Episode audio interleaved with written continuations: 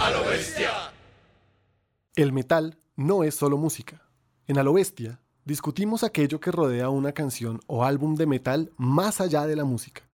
Cada semana abordamos diferentes temáticas desde lo más común hasta lo más raro para descubrir la influencia que recibe y ejerce el metal en el mundo. Si no hablamos de metal, hablamos de rock. Y si no hablamos de rock, simplemente hablamos. En este podcast hecho A lo bestia. Bienvenidos a este podcast hecho a lo bestia. Nos encontramos hoy otra noche más acá con mis héroes del metal. El señor Don Manu de la casa El. Héroes del podcast. Muy bien, ¿qué dicen mis muchachos? Mis héroes. Don, don Cami Bien, acá, haciéndole. y Don Riva, que es el héroe de su hijito. Aquí sí, dándome las de héroe, sí. Pues bueno, entonces unos pequeños saluditos acá a viejo Oscar, Javier Quinche, el señor Oscar Jaramillo que nos deja su like también, Luis Alberto Flores, Andrés Cortés, Jorge Andrés Cárdenas, Miguel Gómez Manzanares, Johnny Andrés Gutiérrez, Dracos y Hernán Mojica. Estamos bajitos de saludos esta semanita, pero bueno, ahí están los saluditos para cada uno. Y bueno, entremos ya en materia. El día de hoy les traigo un temita que salió bastante, bastante heavysoso, bastante power metal, como le, como le gusta a Don Riva y a mí. y entonces el tema de hoy es heroic metal, o sea, el metal heroico. No erótico, sino heroico. Para que escuchen bien. Entonces, los filtros del tema para metal heroico eran héroes en el metal, ya sean históricos o ficcionales, o sea, como superhéroes, o leyendas, mitos, que no hayan salido como propuesta oficial en la temporada 3 y que la canción pues hable del héroe, describa al héroe o describa la hazaña y que no haya salido más de una vez. Y pusimos un filtro extra que no se vale ninguna banda de Power que haya salido hasta la fecha. Entonces, si van a hacer Power, tocaba que, que fuera nueva. Nueva. Me gusta. Ahí me la tiraron al palo, sí, esa estuvo rata. Bien, bien rata. Esa fue, sí, esa fue para, para don Esa fue- Rondani. esa- esa- ese filtro tenía nombre propio, sí. Qué berraco. Y bueno, vamos a hacer una pequeñísima introducción a, pues, a lo de qué es héroe. Y pues un héroe o heroína es una persona real o persona ficticia que combate la adversidad a través de hazañas de ingenio, coraje y fuerza. Que por cierto, esas tres cosas son lo que hace la Trifuerza en la leyenda de Zelda. Y es alguien que se diferencia del común de la gente por haber realizado alguna proeza, virtud o hazaña. La palabra proviene del griego eros, que significa protector o defensor. Los héroes suelen volverse con el tiempo en figuras arquetípicas que representan valores y cualidades dignas de exaltar. Y la figura de héroe adquiere diferentes características de acuerdo con el tipo de obra literaria que protagonice o en el que se le haya retratado. Pues también puede ser por tradición oral, que se haya pasado de historia en historia. Pero la idea es que con el paso del tiempo va adquiriendo esta cualidad de, leyenda, mito, ¿no? Entonces tenemos algunas ca- categorías de héroes, por así decirlos, como son el héroe mitológico, que es, pues, pues, es como Gilgamesh, Aquiles, Perseo, etcétera, que solían ser fruto de un dios o algún mortal, dándole así algo que los diferenciaba del resto o cierto poder sobre la media. Está el héroe trágico, que en las tragedias clásicas se utiliza la, la figura del héroe para definir al personaje principal de esta obra y que tiene cualidades heroicas y bondadosas, pero debido a una desdicha que le ocurre, toma el camino errado y fracasa. Por ejemplo, Edipo Rey, acá también podríamos meter a Anakin Skywalker en esta categoría. El héroe épico, que en las epopeyas se usó la figura de héroe para representar al protagonista de la epopeya y que tiene cualidades físicas destacadas que le permitan hacer frente a los obstáculos y triunfar, como por ejemplo el rey Arturo, que ya no son figuras pues descendientes de dioses, sino que son humanos mortales que pues van cumpliendo todas sus, sus hazañas, ¿no? De ahí saldría el nombre de Popeye también. De Epopeye el marino. No. Eh, Popeye el marino no. ¿Pero usted sabe por qué llama Popeye? Pues Popeye es por el ojo toteado, Ajá, ¿no? sí. El, el ojibrotado. El ojibrotado. O sea, nuestro presidente electo bien podría ser Popeye también. Ojibrotado, el marino soy. bueno, otra categoría es el héroe romántico, que surge pues durante el romanticismo y se usa la figura del héroe para describir al protagonista de la historia, que es percibido como alguien que no se siente a gusto con la sociedad que lo rodea, que es introspectivo, soberbio, solitario y suele ser artista y defender sus ideales, como por ejemplo Don Juan, ¿no? O también Don Quijote de la Mancha. También está la categoría de superhéroe, que es en la literatura fantástica se utiliza el personaje del héroe para definir a una persona que tiene poderes sobrenaturales y que gracias a ellos realiza diferentes obras de bondad en defensa de la raza humana, como por ejemplo Superman. Y finalmente tenemos la figura del antihéroe, que se utiliza en la literatura para definir aquel personaje que tiene cualidades antagónicas a las que el héroe convencional y el antihéroe pues suele caracterizarse por ser retraído, débil, solitario y parece que no está preparado para afrontar ciertos desafíos. Sin embargo, realiza actos heroicos, aunque suele hacerlo a través de métodos o formas que no son del todo aceptadas por la sociedad. En muchos casos, el antihéroe lleva adelante acciones heroicas, pero no actúa movido por el bien común, sino por intereses personales. Algunos ejemplos son Spawn, The Punisher, Lobo y para la mayoría de antoqueños el Dr. Uribe. No, pero no, él, él no sería un antihéroe. Él sería un antagonista. Y en, al- en algún contexto es un héroe, pero no un De, antihéroe. de entrada villano, sí. Otra categoría de héroes que hay es el héroe histórico, pues, como Juana de Arcos, Gengis Khan, Alejandro Magno, Nelson Mandela y es personas de la vida real que pues han hecho bien a su comunidad, ¿no? Gengis Khan no le hizo bien a otras comunidades, pero sí a, sí a, su, sí a su nación. Entonces son considerados por los suyos como héroes. Y acá cabe resaltar, pues ya en otros episodios hemos hablado sobre el viaje del héroe, ¿no? Eh, este concepto que, que Joseph Campbell nos da en la obra El héroe de las mil caras. Y es que Campbell analizó los relatos mitológicos clásicos y llegó a la conclusión de que todos están armados en base a una estructura común. Y esta estructura es definida con el nombre del viaje del héroe y está formada por un conjunto de pasos o hitos, que son 12 etapas, las cuales son mundo ordinario, en el cual el héroe habita en un mundo que conoce y en el que está cómodo.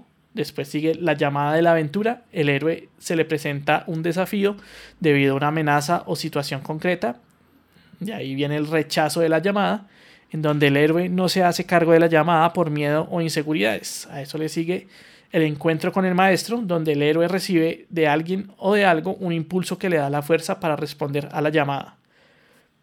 Ahí después viene el cruce del umbral, el héroe comienza la aventura adentrándose hacia aquello que no conoce y reconoce que ya no hay vuelta atrás.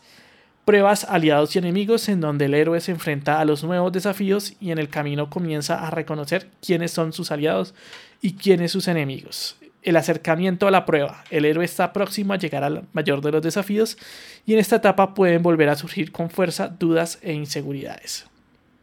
Después viene la prueba máxima, en donde el héroe se enfrenta a ese desafío que puede ser interno o externo y debe utilizar todas las herramientas disponibles para sobrepasarlo, lo que conlleva la recompensa, que una vez atravesada la prueba, el héroe recibe la recompensa que puede ser material o inmaterial. Ahí le sigue el camino de vuelta, donde el héroe recibe su recompensa y debe volver a iniciar el camino a la inversa, pero poniendo el foco en no perder aquello que ha logrado en el camino. Después viene la resurrección, donde el héroe vuelve a enfrentarse al desafío y logra una transformación definitiva.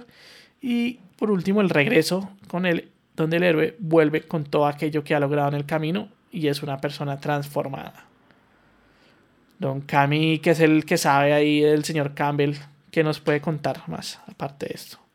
Pues así como, como datos adicionales a lo que se acaba de me- mencionar, pues el estudio de Campbell es bien interesante porque la obra que es de 1949, eh, él establece lo que se llama la teoría del monomito. Y Campbell hace todo este análisis, digamos que establece todas estas categorías que acabo de presentar, Sebas, eh, desde la perspectiva del psicoanálisis y desde la perspectiva de la antropología. Y lo que él demuestra con esa teoría del monomito es que todos los relatos, básicamente lo, lo sintetizo de esta manera, es todos los relatos de la humanidad tienen la misma estructura.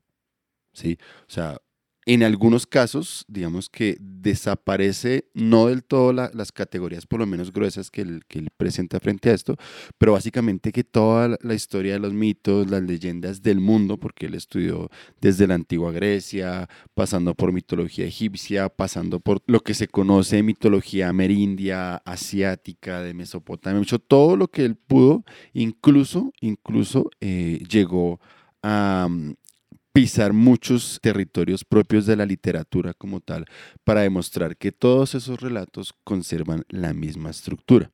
Muy pocos, muy pocos autores aplicados en literatura rompen ese, esa línea, particularmente en la literatura de los pocos que logran soltarse, pero no del todo, valga la aclaración, de esa estructura del relato es lo que se llama literatura stream of consciousness o corriente de la conciencia, que es como James Joyce, Virginia Woolf, que tienen otro tipo de narración que no obstante conserva varios elementos de lo que Campbell denomina el monomito. Entonces, lo interesante de esta obra es reconocer cómo el héroe es capaz de atravesar por todos estos elementos. Y algo, hay un, hay un guionista sumamente importante, espere que se me va el, nombre acá, eh, Christopher eh, Vogler, que él lo que hace es retomar toda la teoría de Campbell sobre el monomito y la lleva a lo que sería la estructura de un guion para, para cine. Entonces son dos, autores que han, han influenciado mucho lo que sería pues la segunda parte del, siglo XX en cuanto a lo que implica entender una narrativa y lo que implica lograr una narrativa. Es más, la estructura que, muestra Campbell es tan, es tan importante que una de las obras fundamentales en donde se empieza a evidenciar ese estudio que plantea Campbell, curiosamente es El Señor de los Anillos, porque es una obra que digamos que tiene una, un impacto importante pocos años después. Bueno, como 15 años después de la, de la publicación de, de, lo que empieza a trabajar Tolkien con El Señor de los Anillos, pero allí se evidencia todos los pasos que plantea, que plantea Campbell frente a esta situación del, del monomito. Entonces, para entender lo que es una obra que quizás hemos mencionado mucho, pero no habíamos tenido la oportunidad pronto de profundizarla un poco, es mostrar eso, es cómo se construye el relato mítico, que se aplica a un montón de narrativas actuales, incluso hasta en las películas. Hoy día eh, las películas de superhéroes también conservan ese mismo concepto del, del, monomito. Entonces uno lo ve, todas las, las, fases que, que, se van, ¿no? Incluso en el, en el concepto del antihéroe, que suele ser quizás el más conflictivo, aunque es un concepto que también viene de la literatura, porque de pronto ustedes acordarán por ahí en su época cuando leían El Lazarillo de Tormes, que suele ser uno de los primeros referentes del antihéroe porque el personaje se va desarrollando y va tratando de hacer el bien, aunque a veces lo hace de las formas más desafortunadas, pero termina haciéndolo, ¿sí? Entonces, ese concepto del, del, antihéroe también termina asumiendo las mismas eh, características narrativas. Quizás para quienes nos escuchen y de pronto no sean tan avesados en el asunto de la literatura, eh, uno de los, de los antihéroes hoy día más pues, reconocidos dentro del asunto comercial es Deadpool, ¿no? Entonces es lo más bizarro, lo más patán, lo menos romántico posible, lo más grotesco, pero termina haciendo lo que haría cualquier héroe, ¿no? O sea, sacrificándose por los otros. Yo, he encontrado una, una, una, definición del asunto, se la voy a compartir aquí en pantalla y con eso, con eso me cierro mi, mi, mi aporte.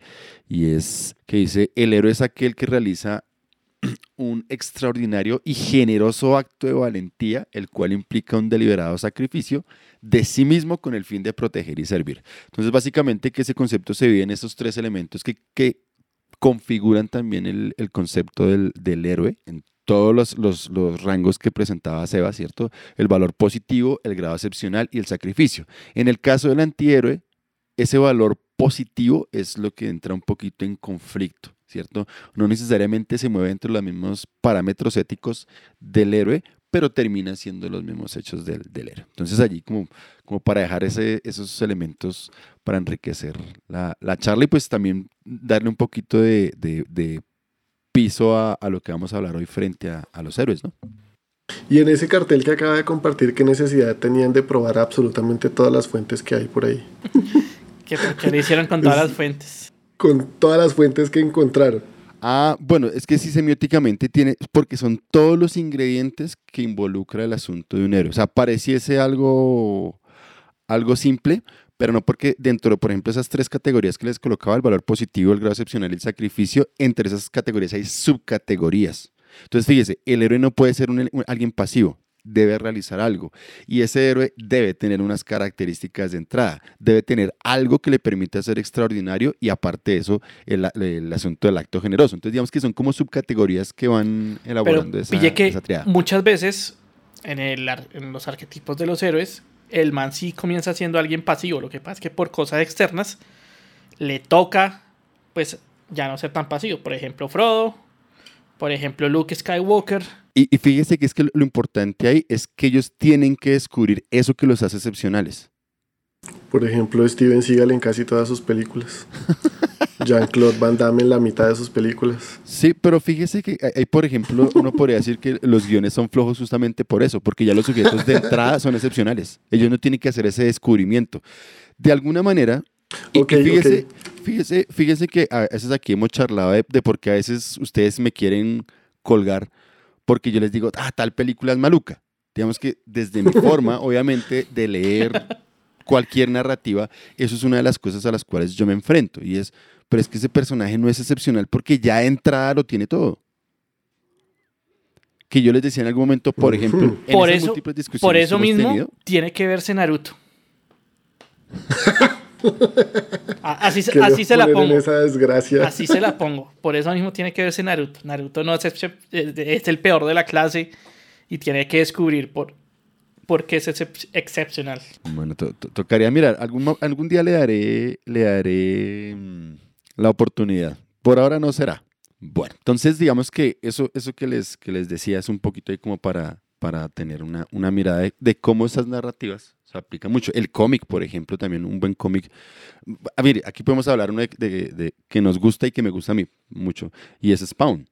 Y es, eh, lo bacano con Spawn es que aunque él venga del infierno, él no tiene la más mínima idea de qué carajos está haciendo así.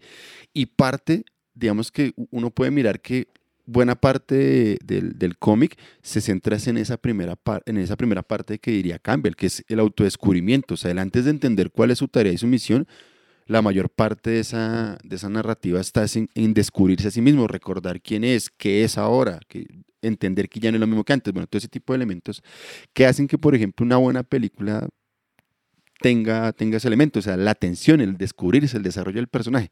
Pero cuando ya los personajes, así como dijo Daniel, a los Steven Seagal, están hechos desde un principio, harto, harto. Miren, y, ya, ahora sí me callo. Pero yo les decía a ustedes, por ejemplo, que a mí entre, entre Infinite War y Endgame, pues por, por colocar algo, un tema aquí afín a todos, por ejemplo, algo interesante en Endgame es que eh, ah, yo me quedo con Infinite War, me parece mucho, me- narrativamente mucho mejor. Infinity. Infinity, perdón. Eh, Con Infinity War me parece mucho mejor la narración. Pero con Endgame empiezan con algo interesante que creo que es lo mejor de esa película y es acaban lo que uno espera de entrada. Vamos a matar a Thanos. ¡ta, ta! y lo acaban. Puta, y eso pasa como en 10, 15 los minutos. cinco- como 10 minutos, sí. Sí, y se acabó y ya uno. Claro, porque ahora tienen que volver a complejizar toda la situación, dado que ya no pueden complejizar más los personajes. Y son muy poquitos los que pasan ese umbral de nuevo del autodescubrimiento. Entonces, hay un poquito como para, para que algún día nos sentemos a charlar, pero en otro, en otro podcast o en otra tomada. Con, con otro whisky. Eso. Bueno, entonces démosle inicio a esta, a esta vaina. Yo el orden que ven ahí es, es subjetivo. Yo lo puse de acuerdo con cada una de estas categorías que yo les leí ahorita. Pero también quisiera, cuando ustedes me estén hablando de su canción, en qué, qué categoría pondrían a su héroe. O si, o si creen que hizo falta poner más categorías, en cuál lo pondrían. ¿Listo? Entonces la primera categoría que yo les había leído era la de héroes mitológicos, pero el día de hoy no tenemos ninguno me propuso algún héroe mitológico. Entonces pasaremos a la siguiente, que es el héroe trágico, ¿no? Que entonces, como ya les había dicho, este tiene cualidades de héroe, tiene todas sus bondades y todo, pero pues le toca, por cosas de la vida, le toca hacer algo paila o paila o digamos o le toca hacer algo sumamente violento y la cosa no termina bien. Lo que sucede es que eh, el, el héroe trágico tiene una característica importante en toda esa clasificación que su merced dio, y es que el héroe trágico tiene que enfrentar una tragedia que cambia su vida y le hace tomar conciencia de que debe cambiar a partir de esa tragedia. Us- Usted es el profe, dejemos su explicación que yo mejor, mejor que usted no la podré decir yo. vale, entonces vamos con Windir y su canción Arntor Ein Windir, que se traslada a Arnton, un guerrero, tomada del álbum Arntor del 99.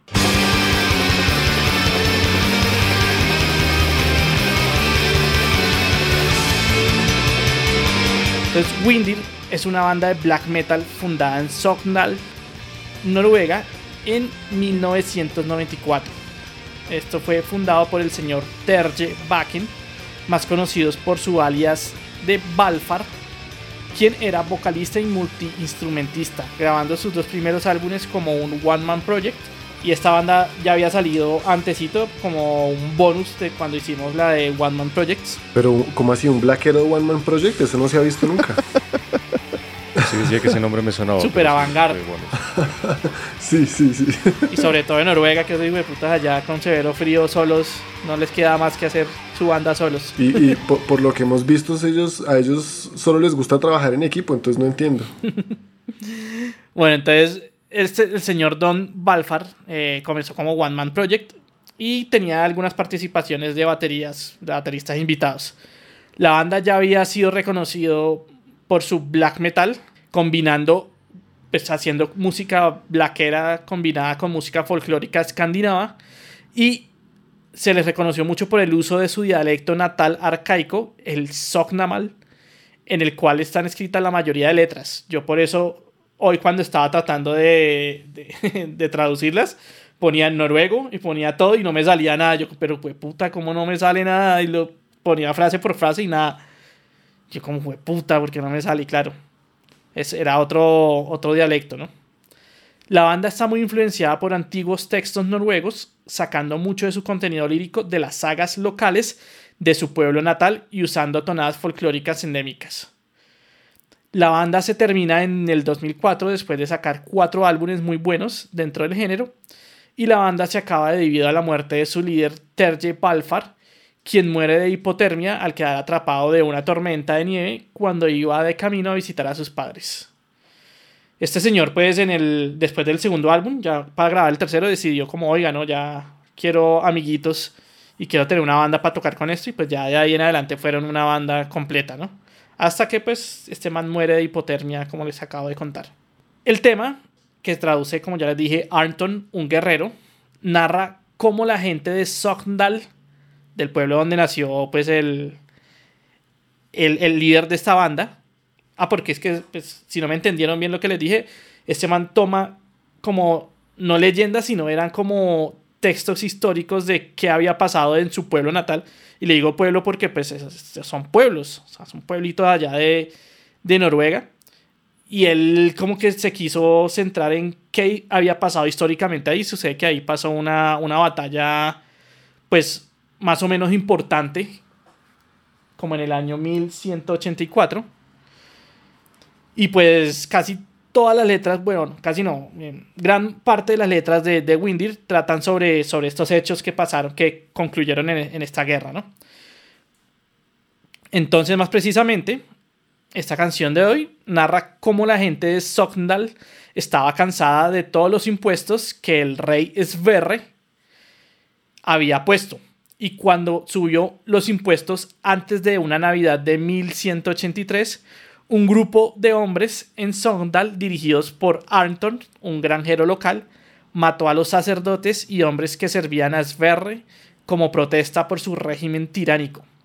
El rey Sverre estaba furioso y ordenó a su ejército que quemaran todo Sogndal hasta los cimientos y mataran a los culpables.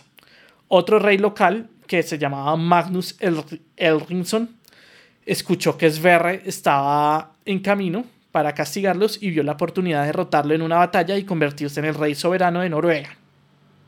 Los dos ejércitos chocaron juntos en el fiordo, en Sogndal, y 2.000 hombres murieron y lamentablemente nuestro rey Magnus cayó en la batalla. Como castigo, Sverre quemó toda Sogndal hasta los cimientos, confiscó la granja del guerrero Arntorn y la convirtió en un asiento para sus hombres. Así que las letras de Windir están hechas en honor a ese héroe local Arntorn y tiene un odio total contra el rey Sverre. Si ven, pues la letra que la pueden encontrar traducida al inglés, la tradujen en, español, literalmente cuenta eso. Dice que en Kaupanger vivían los gobernadores de distrito, Iván Dape y otro engañador, jurando al rey Sverre Sigurdsson, la jurando al rey Sverre Sigurdsson su lealtad, recaudaron impuestos especiales y más tasas. La gente en Sondal solo apoyó a Magnus Elrinsson, no al engañador rey Sverre. El rey tenía miedo de perder a Sondal ante Magnus, el verdadero hijo del rey. Cerca de la Navidad de 1183, el gobernador exigió impuestos extras para la celebración de Navidad para ellos y algunos otros, y el baño de sangre estaba a punto de ocurrir. Dirigidos por Anton de Valle, junto con Isaac Torglinson y los hijos del sacerdote Argeir, estos valientes hombres de Sogndal fueron contra la escoria del gobernador en Nochebuena, enojados y llenos de odio. El sabio Ibardape pidió paz, pero Arnton y sus hombres proclamaron la guerra y después del hacha le cortaron la cabeza. Ahí no quedaba más paz en ese cofre. Pasada la medianoche, la matanza de ladrones y sirvientes de Iván Drape se hizo. Comenzó la celebración de Navidad en Sogndal. Entonces, eso es más o menos lo que dice la letra traducida al español. Y ahí los dejo con, con nuestra hazaña del, del gran guerrero Arntorn, que pues lamentablemente murió, pero pues murió peleando como todo un vikingo por el alza de impuestos, ¿sí ves? ¿Sabes si de dónde se inspiró la música, tal vez? Sí, son puras tonadas folclóricas de esa zona. Es que me suena, ustedes han escuchado una canción vikinga, o sea, eso no tiene autor porque es como Sí, es, es pop, como canciones popular, populares. que sí. es My Mother, My Mother Told Me. Sí. My mother told, Mother told me me. La melodía de, de la guitarra suena más o menos. Claro, son todos los modos que se usaban allá porque es... Sí, pero pues es, es que son parecidos, sí. O sea, son todos como lo Sí, mismo. y el man coge todas, muchas de esas sonadas y pues no las pone tal cual, sino que les, les, les cambia cositas y, y lo pone pues en, modo blaquero, ¿no? Pero sí, ese es Windir, ¿qué tal les parece, muchachos? Bien, había salido en ese episodio de Black. De Black, no, de. The One Man sí, Project. Sí, sí me sonaba ese nombre. Sí, lo había visto. Excelente. Re folclórico. Sí. Pero es un, sí pilla que es un folclórico no, no tan feliz, no tan pacha- pachangoso. Pues no es, no es mago de Oz, claro. Viajado directo, diría. No, lo que, es- lo que, Pues, tampoco es en lo, lo que pasa es que sería, sería poco creíble una música muy alegre para recrear precisamente la, la- la imagen de un héroe trágico. O la historia de este pueblito. No, pero pille, pille que las tonadas folclóricas de, de- de Noruega y Suecia no suelen ser tan felices. Pues. Algunas sí, como la polka y Fintroll tienen muchas cosas que sí son así repachangosas, pero otras no. Pero bueno, siguiendo acá con el episodio, vamos con otra canción, la, canción que sigue. No, la segunda es un tema que yo puse en, bajo el, el héroe épico, ¿no? Entonces, don, don Manu, díganos qué es esto. Este es el señor Angus MacFive, is his name. Angus MacFive, una canción de Glory Hammer. ¿Quién más para hablar de héroes sino Glory Hammer? He is the prince of the land of fire, noble and true with a heart of steel. Now it is lost, but it shall be his. Que es una banda de.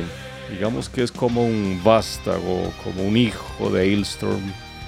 Porque nace desde la misma mente del señor Christopher, Christopher Bowes. Con un poco de músicos de Escocia. Y en ese entonces un cantante suizo. Que spoiler alert. Y para el que no sepa, pues ese man ya no está en Glory Hammer después de todos los álbumes que ha estado. Ya no está. Pero ahorita les cuento un poco de eso. Eso fue escándalo, ¿cierto? Hmm. Sí, sí, porque eso fue una despedida así a lo, a lo tarja. o sea, por correo le enviaron un mail diciendo gracias por todo, pero hasta aquí llegamos, muchas gracias. Y así se enteró. Lo hace dudar a uno así como con en teorías de conspiración porque pues todas las, todos los discos de Glory Hammer vienen como en- a, pesar de este, ¿no? El primero pues fue una historia autocontenida, pero los demás como son como continuación y Angus McFive, de quien les voy a contar, el personaje, eh, al final como que como que cae en un agujero y como que se muere, como que no sé, entonces pues también, no sé, lo saco para traer otro, pero bueno, siguiendo la historia. Entonces, Glory Hammer, esta canción es del disco Tales from the Kingdom of Five, o relatos o cuentos del reino de Five, Fife, ¿no? No, no, no Five de 5, sino Fife, Five, que salió, que su primer disco salió en el 2013, eh, bajo Napalm Records, y estos manes cantan es puro symphonic power metal, pero gracioso, chistoso y hilarante, y historias lo más locas posibles, que es lo que los manes tratan de hacer. Entre más enredados sean los cuentos, mejor. Pero tienen su cuento detrás. Entonces, actualmente, ¿quién compone en Glory Hammer? Eh, en sus nombres reales, ¿no? Christopher Bowes, como les dije, quien es la mente maestra detrás de Hailstorm y de esta banda y de otras. Incluso me enteré ah, buscando para este episodio que también creó Sabadu. Yo escuché a Sabadu, que es una, es una banda parodia de Sabaton, que solo saca canciones de Navidad. Entonces sa- saca como de, de, de Very Big Christmas Tank, canciones por el estilo, y hacen creer que es una banda de Polonia. Y bueno, o sea, todas las bandas que el man saca son de puro parche. Entre otras. El man está en los teclados, a diferencia de Hailstorm. Aquí no canta, solo toca los teclados y por detrás. Ben Torque, que toca la batería. James Cartwright, que toca el bajo. Paul Templing, que toca las guitarras. Y el nuevo cantante se llama Sosos Michael, que cantaba en una banda por ahí. Lo promocionaron diciendo que era una gran, una gran banda antes y el man tocaba en una banda que se llama Helium Prime, que es de Estados Unidos. Eh, ahí Dani ya hizo cara de que sí la ha escuchado. Es una, es una voz más clásica power metal, pero yo sí nunca lo había escuchado en la vida ese man, ni la banda Helium Prime tampoco. Creo que he escuchado una y me suena el nombre alguna vez buscando para un episodio, pero. Pero así que yo diga, ah, claro, Helium Pero Prime. es que no, lo no, tenga en su, en No, su no, no. playlist. Y es que a mí no me tramó tanto el, ese nuevo caso, porque se me hacía que Glory Hammer, pues no. No es tan de mi agrado, pero pues a mí se me hacía que la voz del man era chévere porque no es tan alta, no es, o sea, tenía su, su cosa, su, algo. Y tenía como una potencia que el nuevo ya no tiene. El man tenía, y no, el man cantaba, canta, canta pues, porque no se ha muerto, ¿no? Canta bien, eh, tiene técnica, pero pues también tiene su propia personalidad. O sea, el man de ahora es más, por eso les decía, es más clásico power metalero, sinfónico. Eh, el man es de Chipre, entonces pues mucha influencia ahí de Italia, mucho a lo Lione, tirando para allá, entonces es más, más clásico por ese estilo, ¿no? Y el anterior, el anterior vocalista que duró de 2011 a 2021, porque el año pasado fue que le mandaron el, el mail diciéndole que gracias, pero ya no más, hasta aquí no más gracias. Es, el- el señor Thomas Winkler, que para los que han escuchado aquí Nanowar of Steel, que nos han seguido mucho tiempo, el man es el que canta Valhalla ahí. Entonces eh, hace, hace las veces de Angus McFive incluso. Angus McFive es uno de los personajes de, de- del cuento. Incluso ese man, ese man sí canta, ese man fue, o sea, Thomas Wi- Winkler, el primer cantante de Glory Hammer, eh, estuvo en las audiciones de 2009 de, o de 2010 creo, de Dragon Force, cuando los manes estaban buscando un nuevo vocalista. Y así fue como estos manes de Glory Hammer lo encontraron, porque para buscar un vocalista, como eran amigos, casi que la base era los mismos de empezaron a buscar todos los videos de las audiciones de los vocalistas de, de Dragon Force. Y vieron que este man era como el que más la había roto y dijeron, listo, este man es el que se los lleva a todos y digámosle y listo, todo bien. Entonces así fue que lo, lo draftearon. Por las audiciones de Dragon Force. Las audiciones de Dragon Force. Se pusieron a buscar en YouTube audiciones de Dragon Bien Force. el outsourcing y ahí. vieron todas y dijeron, este man, ah, no, este man se los De- lleva a todos. depurando, este depurando man ahí digámosle. como, como todos unos pros. Así. Y nada, pues esto es de su primer disco, como les dije, Tales from the Kingdom of Five. Tienen dos discos más, de 2015 y 2019, que son Space, eh, digámoslo a lo Rivadeneira, Space 1992, Rise of the Chaos Wizards. y el más reciente, que es Legends from Beyond the Galactic Terror Vortex, que es del 2019. Sobre este álbum, ya voy a llegar a la canción, pero pues es para dar la introducción del álbum. El álbum es bacano porque es como, los manes tenían una idea, es el, es el único trabajo autoconclusivo, los demás son como continuación de una larga historia, porque tal vez dijeron, sacamos esta banda y si no pega, pues tenemos un álbum y contamos toda la historia, o sea, no la apuntamos. Más allá de eso, presenta a todos los personajes, que son Sargothrax, que es el mago malvado, el emperador oscuro de Dundee. Dundee es el, el- el imperio o el reino dentro de esta, dentro de esta historia. Pero dentro de esta historia, eh, los de Glory Hammer y pues sobre todo Christopher Bowes, que es quien compone las canciones y escribe las letras, toma nombres de ciudades o de pueblos de Escocia reales. Dundee existe, es real, entonces le puso Dundee a su reino. Entonces, Sargothrax, que es el mago, el emperador oscuro de Dundee, dice que es el principal antagonista de la historia, que usará sus poderes para imponer su oscura voluntad y para dominar a la humanidad. Sargothrax, dentro de la historia, es el mismo Christopher Bowes. Dice que es Sir Proletheus, que es el gran maestre de los caballeros de la muerte de Crail. Es una orden de nobles guerreros que no descansarán hasta haber derrotado a la oscuridad.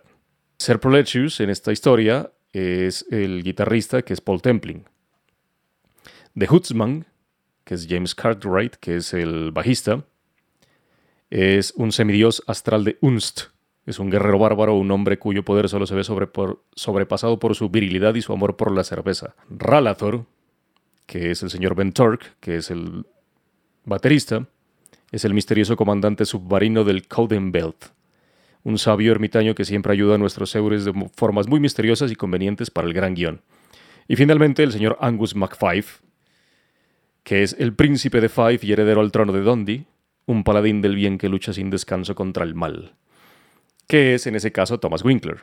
Él era el personaje de Angus MacFife, el príncipe heredero, heredero la corona de- al trono de Dundee. Entonces, sobre el álbum, incluso dicen que Angus MacFife es tal vez el nombre de una persona real que existió en la historia de Escocia y que Christopher Bowes alguna vez escuchó y pues que pensó que sonaba bacano, pero a la vez gracioso, o sea, Angus MacFife.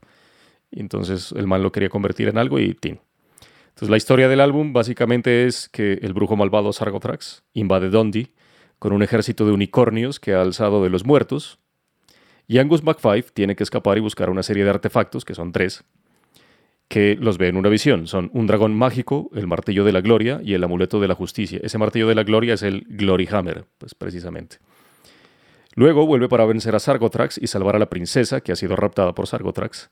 Y este es más o menos eh, Ben Torque en una entrevista a Hell Press dice todo esto que les acabo de decir y también dice pues que esto es como una historia hacia lo Legend of Zelda o Super Mario, que al final tienen que rescatar a la, a la princesa en, en peligro, a la damisela en peligro, es que le dicen, ¿no? El álbum cuenta toda la historia, entonces ¿por qué puse esta canción? A lo cual Sebas me, me envió un sticker de mira como Conan TV. eh, Mira cómo te mira porque es la más Conan. caspa, pero mira cómo te ve Conan, sí. Eh, ¿Por qué es la más caspa? Porque es de las más conocidas de Glory Hammer, pero pues es la que habla y tiene el nombre de Angus MacFife, que es un episodio sobre héroes, y este man es el héroe de la historia. Entonces la canción se llama como el héroe y pues describe más o menos al man. O sea, dice que es el príncipe de la, de la tierra de Five, es un noble y verdadero con un corazón de acero, que ahora está perdido, pero la venganza será suya. Angus MacFife es su nombre. Angus MacFife is his name. A través del páramo cabalgo sobre un veloz corcel, detrás de mí se encuentran las ruinas en llamas de Dundee. Pero no hay vuelta atrás ahora, mi viaje está por delante, no me rendiré hasta que el hechicero esté muerto. Un héroe furioso con un destino de acero, con una gloria que supera una poderosa búsqueda oculta. Él es el héroe de la él es el príncipe de la tierra de Fife. Noble y verdadero con un corazón de acero, ahora está perdido. Angus MacFife es su nombre. Entonces ahí describe más o menos también. Esta es la, creo que como la quinta canción del álbum, o la cuarta. Y ya dentro de la historia, pues ya le secuestraron a la princesa y este man es aquí donde dice que cae en la cuenta de que tiene que cobrar venganza y tiene todo lo que hacer y aquí es donde empieza a tener el sueño y en la siguiente canción ya se le revelan cuáles son los tres arte- artefactos que debe buscar para, para vencer al mago oscuro Sargothrax. Eso más o menos así por encima de lo que de lo que de lo que se trata la canción, de quién es Angus MacFife y de lo que canta Glory Hammer. De ahí en adelante, todos, todos los álbumes y todas las canciones cuentan es la historia principal dentro de, esta, de este universo. O sea, Sargothrax se quiere robar el trono de Dundee, el man se volvió emperador oscuro y Angus MacFive, que es el heredero, quiere retomar, entonces se van a, otra, a otro universo. Al final del segundo disco, al final de este disco, perdón, Sargothrax queda como en un pozo congelado, una vaina así. Y al final del siguiente disco lo mandan a otra dimensión alterna y Angus MacFive al final de ese disco eh, llega a, esa dimensión para vencerlo. Y en el anterior disco es donde ya empiezan a luchar y al final Angus MacFive como que desaparece, como que queda por ahí en, eh, no se sabe si vive o muere y está ahí en, el limbo.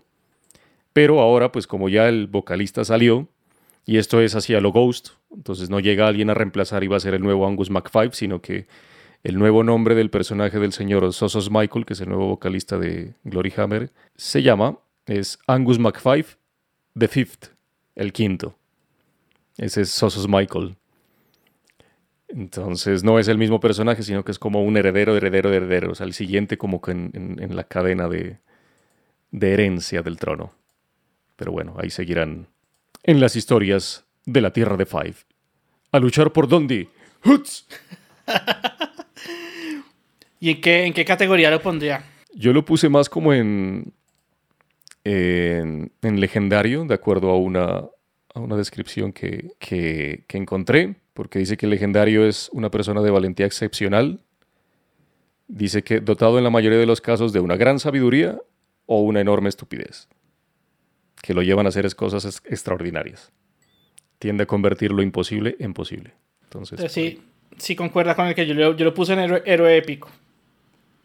Okay. Que sí es como, no, no tiene poderes como si es mortal, pero pues hace todas sus hazañas, ¿no? Ya sea pues con, con, arma mística o con, o con algo que él tiene que conseguir por, el, por sí mismo. Vamos a seguir que acá ya me estaban diciendo que estaban cansados de, de escuchar el tema. Siguiente pues viene una banda que yo la puse bajo el, la, la categoría de superhéroe porque pues proviene de un cómic que acá Don Riva nos va a hacer la, su, freestyle. Mi primera propuesta es una canción que se llama Silver Surfer de la banda Cloven Hoof.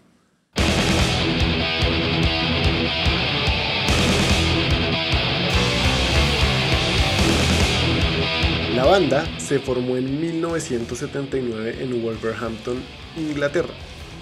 Siempre muy teatrales, desde el principio la banda original tomó seudónimos con los elementos de la naturaleza, uno era fuego, otro era aire, el otro era viento y el otro era agua. La primera formación no duró gran cosa, pero lograron sacar un primer álbum en el 84.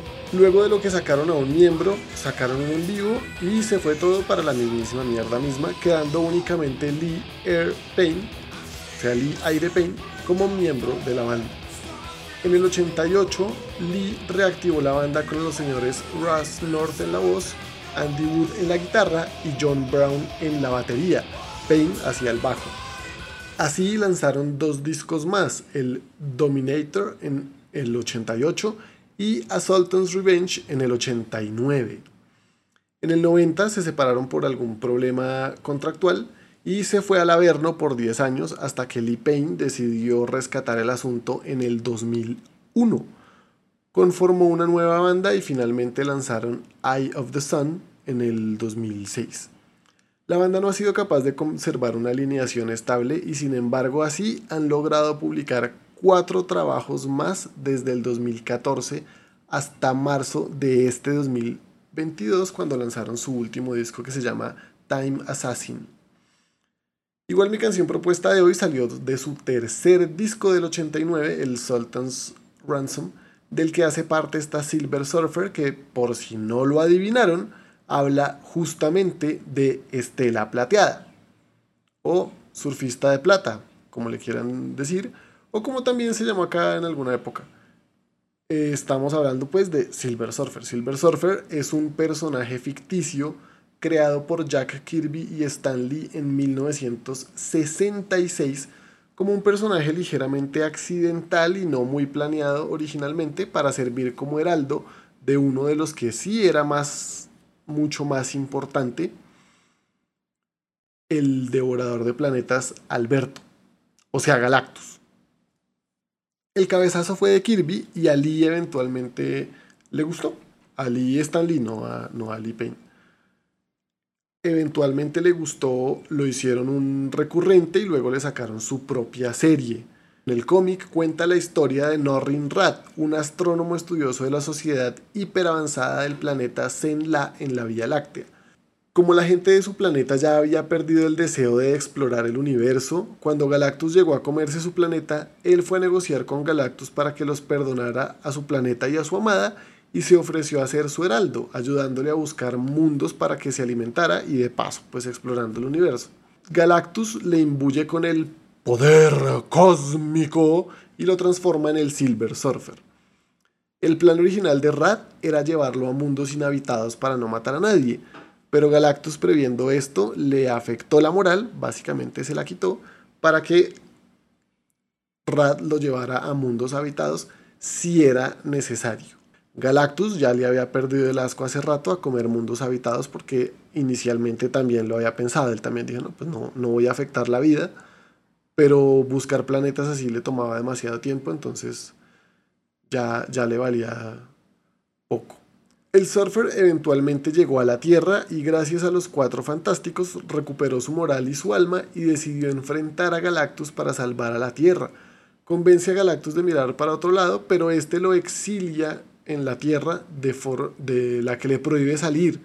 Crea una barrera mágica alrededor de la Tierra que solo lo afecta a él y así no puede salir. Así ocurren muchas de las aventuras del Silver Surfer.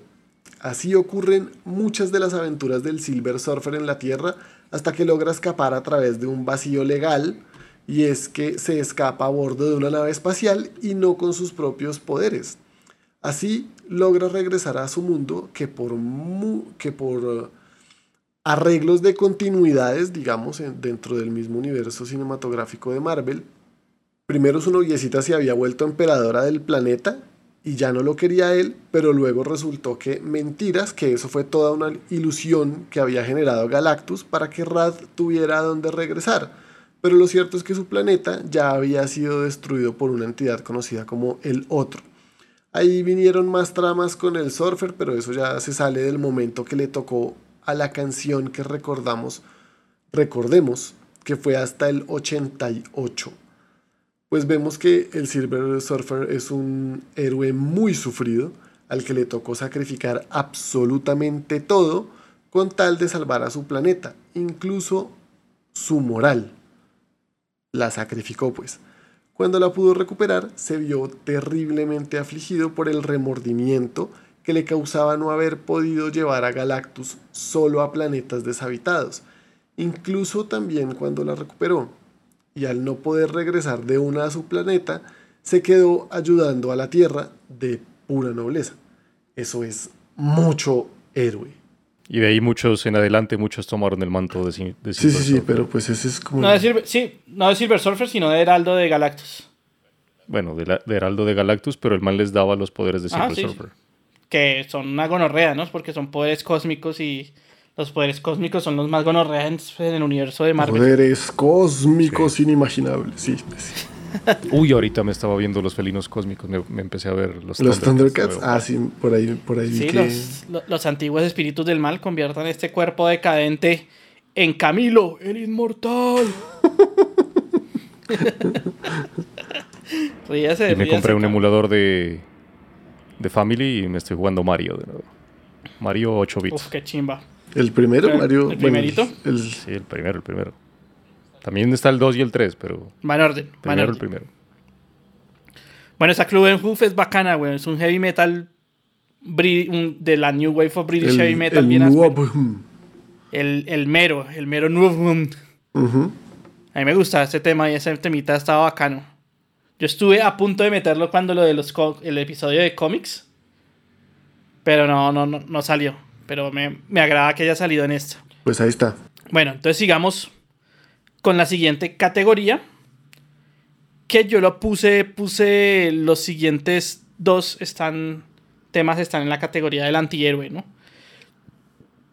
Entonces, mi segunda propuesta para el día de hoy es la banda Eternity's End con la canción Bane of the Black Sword tomado de su álbum Embers of War del 2021.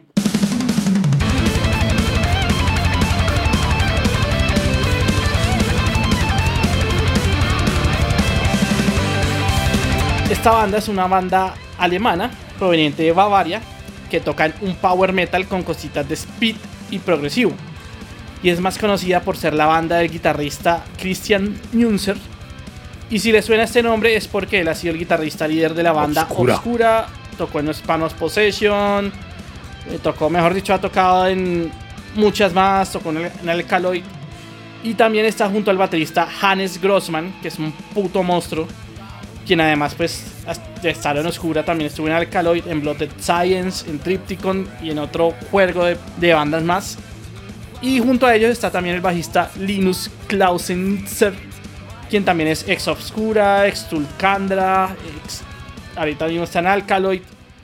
Aunque para el segundo disco de ellos, y ellos tienen tres discos, en el segundo disco no estaba este bajista, sino que estaba el super bajista Mike LePont de la banda Symphony X. La banda se forma en 2014 y a la fecha de hoy, pues como les dije ahorita, han sacado tres discos de un power metal bien virtuoso y ponchudito, como a mí me gusta, con temáticas basadas en la ciencia ficción y la fantasía, abrazando pues todo lo que representa el género. Es una banda de power chévere y como pues Christian Münzer no toca nada, entonces es ultra virtuoso, pero con pepitas donde son, como diría acá nuestro queridísimo Kami. Sobre la canción, en palabras del mismo Münzer, esta es una de mis canciones favoritas del nuevo álbum. Es una canción rápida y feroz basada en tresillos que también es muy progresiva en el sentido de que está llena de cambios de tono y ritmo y no sigue el patrón clásico de verso estribillo solo. Tiene una estructura deliberadamente más caótica e impredecible donde las partes se construyen unas sobre otras. Los coros son enormes y épicos y hay muchas secciones neoclásicas impresionantes. Líricamente, esta canción trata sobre el personaje Elric of Melniwon de Michael Mukruk y su espada Stormbringer. La espada le da superpoderes a Elric, pero también lo posee y en última instancia incluso lo obliga a matar a las personas que ama. Cuando está en problemas, Elric convoca a Ariok, el más poderoso de los duques del infierno, quien lo ayuda, pero por lo tanto posee el alma de Elric para toda la eternidad. Entonces, como ya bien dijo el señor Munzer, acá están hablando del héroe, bueno, del antihéroe Elric, que pertenece a las crónicas de Elric, que son una saga de fantasía oscura escritas por Michael Murrock, Moorcock. Y este señor es clasiquísimo en todo lo que tiene que ver con ciencia ficción y, y novela fantástica. Y las novelas tratan sobre cómo Elric VIII, el 428 emperador de Meldibón, es un emperador polémico quien es débil y es enfermizo y necesita drogas para suplir esta debilidad y su vitalidad. Él se mete en temas oscuros debido a esto con magia para suplir esta debilidad. Y además cuenta con una moralidad algo desviada. Melnibon es un imperio maligno, por esto se dice que es una fantasía oscura, ya que estamos del lado, por así decirlo, de los malos, eh, ya que pues en este universo creado por Michael Moorcock no existe el bien o el mal, más bien existe como el caos o la ley. Y pues el uso de la magia no es que sea gratuito, porque trae consecuencias con las que el antihéroe se las tendrá que ver. La primera vez que Elric aparece sería en una serie de seis novelas publicadas en la revista Science Fantasy, de la cual ya habíamos nombrado en otro episodio de cómics, desde el año de 1961 hasta 1964. O sea, es un, una saga que ya tiene sus, años, ¿no? Y se, ha mantenido en el, en el underground, incluso con, con, toda la ñoñería de hoy en día. Uno ve que las crónicas de Elric no son tan mencionadas y, o conocidas. La primera novela que salió fue llamada Elric de Melniborn y fue escrita en 1972. Y la saga sigue en varios libros, son como 7, 8 libros. No quise ahondar más en la historia porque es una saga que siempre me he querido leer y que también cuenta con cómics y hasta con juegos de rol. Entonces, no me quiero spoilear nada. Sé que Elric pues, posee la, la, espada, que es una encarnación multiversal de la espada negra, solo que en el, universo él se llama Stormbringer, y que lentamente pues esta espada lo, lo va maldiciendo, ¿no? Entonces, ahí les dejo al, al primer antihéroe, el viejo Elric. Y sí, le tengo que dar una oportunidad a toda esta saga, la verdad. Porque se ve la verga. Hay un- unas cositas ahí, pero que cualquier cosa que leo spoilea la historia cerdísimo. Me de una cosa a propósito del antihéroe, Sebas. El concepto de, de antihéroe se relaciona del... Bueno, casi todo lo que tiene que ver con literatura y narración tiene que ver con dos cosas griegas, con la tragedia y con la comedia. Entonces, desde el concepto griego, la, la tragedia se habla de personajes para exaltar, mientras que por el lado de la comedia se habla de personajes sobre los cuales se puede uno reír, se puede uno burlar, porque son personajes bajos. Entonces de ahí también viene el concepto del antihéroe con lo que hablábamos al inicio de por qué el antihéroe tiene un, un- código moral distinto, ¿sí? Y por qué el antihéroe suele ser quizás un poco más jocoso en ciertos aspectos, pero que esa jocosidad lo que hace es ridiculizarlo un poco. Entonces se lo digo para mirar si realmente el personaje que su merced propone es realmente un antihéroe o es un héroe pero dentro de otro contexto. Es que, es que pillé que en eso me pasé mucho, mucho tiempo tratando de saber qué era.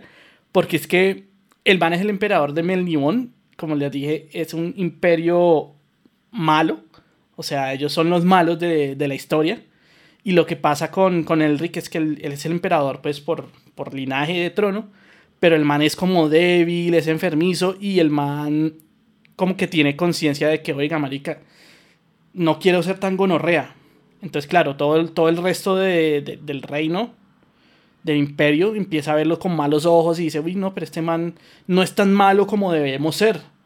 Entonces, nosotros queremos que su primo, que no me acuerdo ahorita cómo se llama, sea el, el sucesor. Entonces, claro, todo se trata de que hay complots para derrocarlo y matarlo, pero entonces este man se tiene que llenar de magia negra y, de, y tomar decisiones putas y matar gente a los cerdos para no pues, para, para salvarse. Entonces, no supe bien por qué, o sea, el man viene de un de un reino malvado y precisamente porque el man dice, "Oiga, no, tal vez no deberíamos ser tan malvados."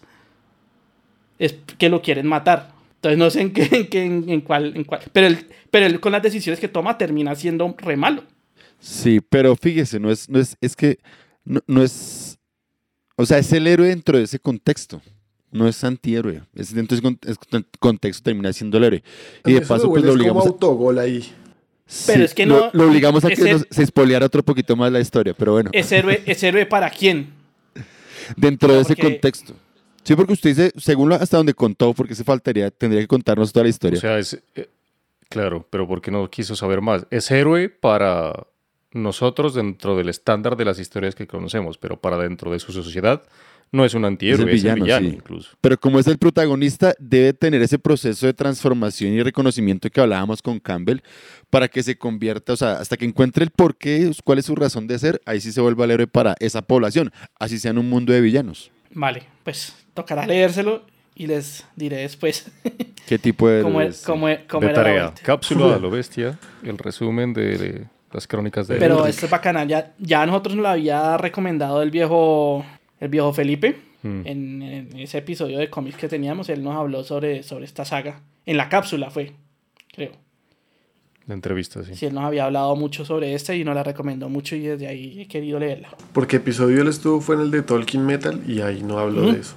No, no, en la entrevista extra del episodio Si de no lo han visto, está en YouTube, por favor, véanla.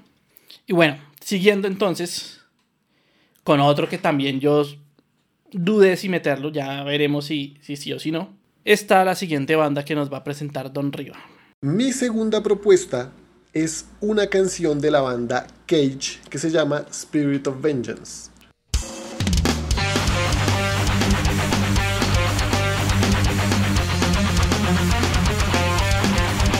Cage es una banda de heavy metal de California que se formaron en 1992 y han lanzado 7 álbumes de estudio hasta la fecha.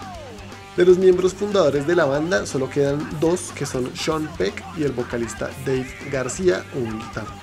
Perdón, son Sean Peck el vocalista y Dave García un guitarro. Science of Annihilation es su quinto álbum de estudio y se publicó con Pure Steel Records en 2009. Para este disco la alineación consistía en Sean Peck en la voz, Dave García en la guitarra, Anthony Wayne McGuinness en la guitarra, Mike Giordano en el bajo y Norm Leggio, ex Psychotic Waltz, que lo mencionamos hace poco, en la batería. El disco es bien pesadazo musicalmente, con muchas influencias marcadas que recuerdan a Judas Priest, Iron Maiden, Iced Earth e incluso por momentos a King Diamond. En cuanto a las líricas, estos de Cage ya, habían metido, ya se habían metido con discos conceptuales que la crítica ha tildado de muy buenos, como el Hell Destroyer. Este este Science of Annihilation tiene unas líricas muy bien escritas y muchísimas están basadas en el universo Marvel. La que hoy nos compete es uno de estos casos que es Spirit of Vengeance. Cuenta la historia del motorista fantasma o el vengador fantasma. Mejor dicho, el Ghost Rider. Algo que aclarar es que el Ghost Rider es más una entidad que un personaje único y por lo tanto han sido varios los personajes que han tomado el manto del Vengador Fantasma. El que nos narra esta canción es el mismo de la película conocida por ser interpretada por Nicolas Cage, que es el de Jonathan Blaze. Johnny era un motociclista acrobático viviendo con su familia adoptiva, los Simpson, y participando en el show de Crash Simpson. Crash sufría de un cáncer terminal y Johnny se escuchó el episodio que hicimos nosotros sobre ocultismo e invocó a Satán, que en realidad era Mephisto, a quien le vendió su alma para que su, su papá se curara del cáncer. Y se curó, y con su salud renovada se mató en una acrobacia complicadísima. Johnny se enrabonó con el demonio y fue a hacerle el reclamo, pero Mephisto también se había escuchado nuestros episodios y se salió por todos los vacíos legales del contrato. Que mire que aquí decía que usted quería que su papá se curara del cáncer y yo cumplí con esa parte del trato. Usted no pidió que tenía que seguir vivo. A Johnny lo salvó su amor puro por su media hermana y por eso Mephisto no se lo pudo llevar, pero lo dejó pegado al demonio Zaratros lo que lo transforma en el demonio que conocemos de calavera en llamas con chaqueta de cuero, remetalero. El caso es que igual a Johnny le tocó ejercer las venganzas de Mephisto como su adalid de la injusticia, por llamarlo de alguna manera, transformándose en demonio para reclamar la, maldad del mundo y llevarla al infierno. Johnny igual seguía ahí como dentro de la mente de este Ghost Rider y entonces también trataba de ayudar a los inocentes. Pero lo cierto es que pues este se convirtió en un antihéroe motivado por la venganza. Eso sí, una reputería de personaje. Y ahí está Spirit of Vengeance de Cage. Yo no estaba tan seguro si, si el Ghost Rider en, realidad es un antihéroe. A mí se me hace que no tanto. Porque el man igual solo anda castigando a, a los malos. Y no, no hace tanto daño colateral. Pero pues sí se me hace, o sea, lo puse acá finalmente por lo del concepto de la venganza y que el man está es impulsado es por eso, por, el deseo de venganza. O sea, no, no, no, tiene esa, esa configuración de un valor positivo que lo motive. Ajá, por eso me decía meterlo acá, pero, pero lo dejo en duda. No sé qué dice el, el Cami. Camilo sí, Ghost Rider, Ghost Rider sí es un antihéroe, ese sí. Gracias, profe. Siguiendo acá. No, es que ya, ya, ya eran los argumentos, ¿para qué me alargo más? Siguiendo acá entonces con, nuestra, con nuestra lista, entramos en los que yo considero que son los héroes históricos, ¿no? Entonces empecemos con, con el primero de esta lista, que nos lo va a presentar Don Cami. Héroe para algunos, no para otros. Para otros es todo un villano, ¿no? Sí, bueno, aunque aquí le voy a decir que hay un golazo grandísimo, pero le cumplo con la tarea, viejo Sebas, no se preocupe. Entonces, mi primera propuesta el día de hoy es la banda Cathedral y su canción Hopkins de Witchfinder General. Canción que hace parte de un EP de Cathedral de 1996 que sale pues bajo el, el sello que tiene una parte del catálogo de Cathedral que es Urake Records. I am Matthew Hopkins, Witchfinder.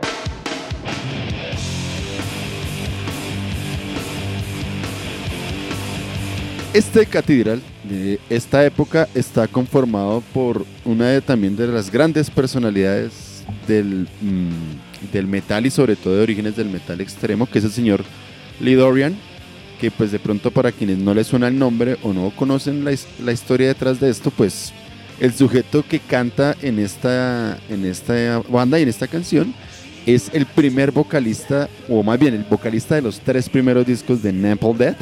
Entonces, para que se hagan una idea del cambio abrupto de género y entre otras cosas, lo mencionamos pero en algún episodio, pues por Napalm Death pasaron, o Napalm Death, pasaron muchos músicos importantes de la escena británica y que pues darían origen a, diferentes líneas del metal, ¿no? Pero eso ya lo hemos hablado en otros episodios. Entonces, Lee en las voces, el resto de músicos son esencialmente de Cathedral, digamos que su experiencia antes de Cathedral no es tan relevante. Eh, el señor eh, Gary Jennings en las guitarras y los teclados, que de, para destacar, digamos así, el, el dato curioso y para que establezcamos una relación entre sonidos, es el guitarrista de Lucifer. Entonces uno empieza a ver ahí la, la relación de sonidos y, de, estilos. Leo Smith en el bajo y Brian Dixon en la batería es el, el line-up de, este, de este álbum, ¿no? Pues de Cathedral, una de, de, las bandas que retoma mucho ese sonido de Black Sabbath, muy de ese rock fuerte de los ochentas, para volver a eh, impulsar ese stoner metal que llamaron en algún momento y que de alguna manera Cathedral se vuelve en ese nuevo exponente y como que reaviva de nuevo el, el género, ¿no? Se vincula mucho a, a, a, esa línea un poco más rockera, pero que pues toma ciertas distancias del, del heavy metal, ¿no? Incluso la pinta es muy setentera, ¿no? Sí, sí, sí, sí, sí. Estos manes sí. Y, y estas cancio esta canción en lo particular es una de mis favoritas de, de Cathedral, quizás es de las más conocidas, definitivamente sí, sobre todo en la época clásica de Cathedral, pero me parece un saborzazo de, de canción. Entonces, esta, esta propuesta llega al día de hoy acá porque tiene una historia, por lo menos la canción, tiene una mezcla de cosas bien interesantes, ¿sí? Pensaría uno inicialmente que el, personaje que aborda es esencialmente Matthew Hopkins, que es realmente sí es un personaje histórico porque existe según la referencia histórica entre 1620 y 1647. Y es, es un famoso, fue famoso porque en esa, en esa época de la Inquisición y todo, pues llegó a Inglaterra eh, el asunto de los cazadores de brujas y este sujeto se convierte en uno de esos exponentes eh, reconocidos dentro de esa situación. Obviamente, si lo miramos como desde la perspectiva del héroe eh, histórico que planteaba Sebas, pues estaría obviamente todo en su contexto, pues fue reconocido como un man importante y le dio, digamos, como un peso político a muchos jueces que se encargaron de, quemar. Según el libro, de hecho escribió hasta un libro con otro sujeto que habla de, de cómo identificar la, la, hechicería y todo este asunto.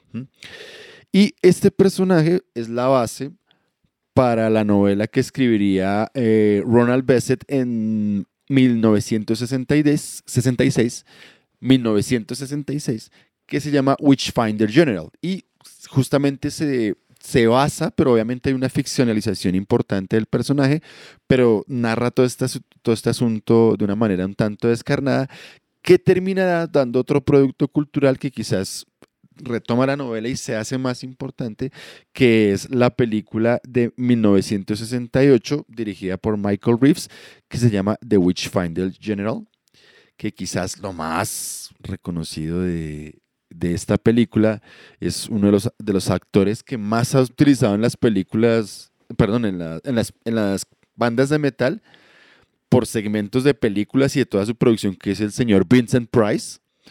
De pronto para los no tan, de pronto conocedores del, del asunto, quizás la canción más famosa para los no tan jóvenes. No, conocedores, hay gente joven que le gusta Michael Jackson, pero para quienes no, eh, la canción Thriller, esa risa, esa narración, esa risa del final en Thriller es hecha por el señor Vincent Price. Entonces, un poquito para que se hagan a la idea de casi la mayor parte del material en el que se involucró Vincent Price siempre eran cosas así oscuras y medio, medio creepy. Hay una recomendación para quienes, quienes logren acceder a ellas.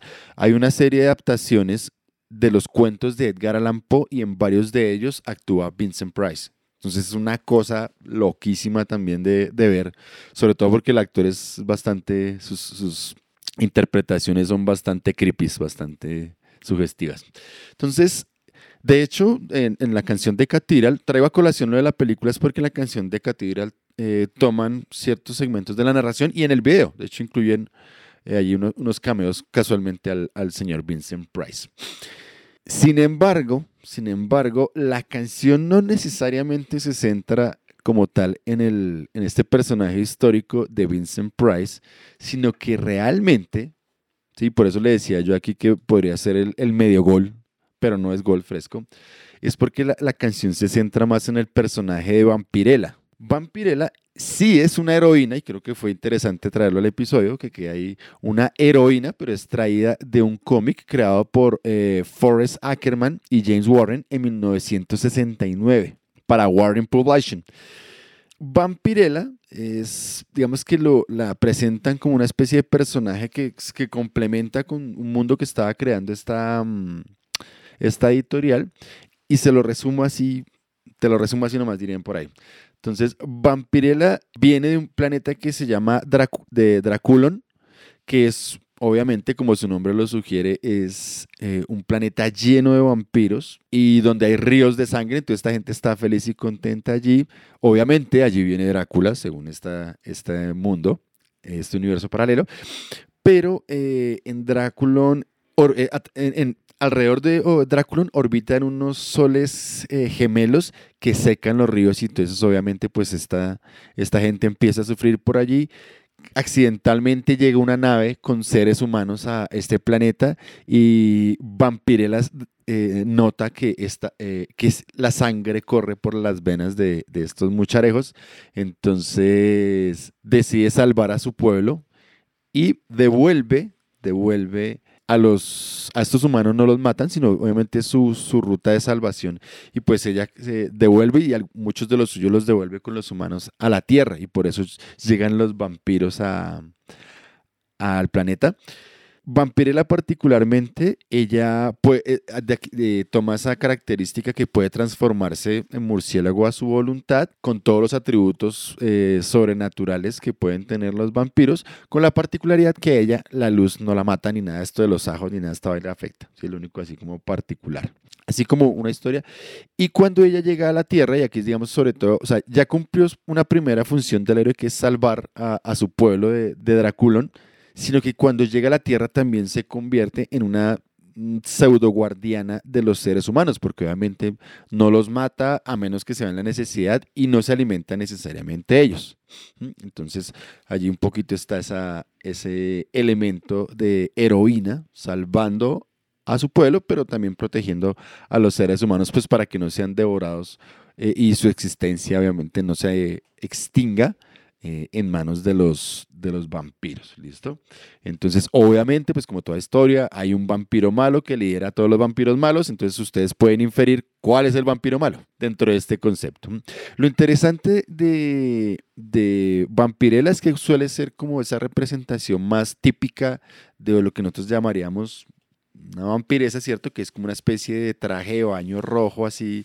eh, Hipersexualizada la vampirella. ¿no? Hipersexualizada, sí, correcto, sí. Entonces que esa es, esa es como la, la imagen que más eh, tenemos hoy día del asunto Vampirella. Entonces, Vampirella aparece en la canción de, de Cathedral porque básicamente cuando uno revisa la letra, toda esa primera parte de la letra es, hablas de ella, ¿cierto? Y de hecho el, el primer verso de la canción es eh, ella cabalga el sábado. Y ya con eso arranca todas las dos primeras estrofas básicamente que están hablando de ella. Y la vinculan, la vinculan, digamos que aquí hay un- una combinación de varias cosas, con Lucifera, que Lucifera es la, una historieta erótica italiana de, entre- editada entre 1971 y 1980, ¿sí? Y que se convierte en una justamente de las historietas de mayor éxito dentro de los cómics eróticos, ¿sí? junto con Hácula y Sora. Entonces, cuando vi el nombre de Hácula, yo, ah, caramba, ese nombre por aquí pasó en algún momento, pues ahí está. Entonces, que son, son producidos en Italia. Entonces, digamos que aquí lo meten, obviamente, justamente para darle ese escenario mucho más erótico. Y entonces la pregunta que pueden hacerse ustedes es, ¿qué carajos tiene que ver entonces Matthew Hopkins en esta canción si realmente está hablando de otro personaje? Pues finalmente, lo que ocurre es que al final de la canción, eh, interviene Matthew Hopkins, o sea, lo que sería es el última estrofa y el cierre de la canción. De hecho, por así, eh, eh, mi nombre es Hopkins, ¿cierto? Y soy el general de las cazadoras de brujas. Y mi impotencia me engaña. Entonces, básicamente, que lo que hace allí es retomar una parte de la historia de Matthew Hopkins, que es que, eh, para no adentrarme mucho en esa historia, el, el personaje femenino que retiene, que la vieja trata de salvarse y salvar a, a un tío a través de favores sexuales con, con Hopkins, pues digamos que retoman ese elemento aquí con, con Vampirella y eh, Hopkins asume en la canción que presenta Cathedral que se vuelve débil ante, los ante el poder de sensualidad o ante esa eh, expresión de sensualidad de Vampirella y pues definitivamente él admite que no puede resistirse a eso, que, que su poder es, eh, es insuperable y eh, dice allí que su alma, ¿cierto? Su alma, como en ese contexto, un poco de deseo hacia esta vampirela, pues es lo que va a condenar su propia alma al infierno. En conclusión, básicamente que meter el nombre allí de Matthew Hopkins en la canción es aún más ficcional de lo que ya la historia sobre la cual se basa maneja. click- clickbait, clickbait. Tal cual, sí, sí, tal cual, tal cual. Entonces, por eso le decía, el gol está en que la canción realmente no habla y no se profundiza en, en Hopkins, entonces no podríamos hablar tanto del, del héroe histórico, pero sí podemos hablar, obviamente, de, de un héroe desde la perspectiva del cómic, una heroína en este caso, que sería Vampirella, allí cumpliendo con la tarea de hablar de, de héroes, en este caso de, de heroínas. Y ahí les dejo entonces esa, esa canción sota, pues desde mi gusto, obviamente, Cathedral y su, y su Hopkins Witchfinder General. Y de paso, pues le damos un, un sonido distinto a este episodio, que esto, yo estoy preocupado de esta temporada, tanto power metal y heavy metal, y no, no, no, por favor. Entonces, hay, hay, hay una pequeña variación ahí entre, entre, entre qué, entre Windir y, y Cathedral, ahí, ahí se le dio un medio, medio aire distinto a esta playlist el día de hoy. Make Power Metal Uy, pero se lo tomaron a pecho. Oiga, yo, yo no tenía claridad sobre esa vampirela, o sea, me sonaba el nombre por supuesto, pero creo que nunca la había visto y me puse a ver imágenes. Uy, puta. Sí la he no, no la tenía, ¿No? no la tenía clara. Marica, esa imagen es... Pues ahorita viéndola así es como si la hubiera visto me acordaría, claro. Pues yo, de hecho, a mí me pasó, al- me pasó al revés. Yo la imagen sí la conocía, pero no sabía. No sabía que era vampirela. Hasta en un video de, de Evin Townsend, el de Villa Vampiria, también aparece ese mismo Sí. personaje. No, eh, pues no tenía ni idea. Así es. Bueno, sigamos adelante con la siguiente banda, que nos la va a presentar el señor Don Manu. La canción de Cathedral estaba una chimba, pero si no le gusta el power metal, No, ya sé. la canción que yo les... Bien hecho. Estoy que me saco mi espada y me doy pachete con ustedes. Es- eso suena re mal. Reggae, ¿cierto? Sí. Sí. La banda que yo les propongo se llama War Kings y la canción que yo les propongo se llama Spartacus. O Spartaco, en inglés, claramente. Ya está en latín también.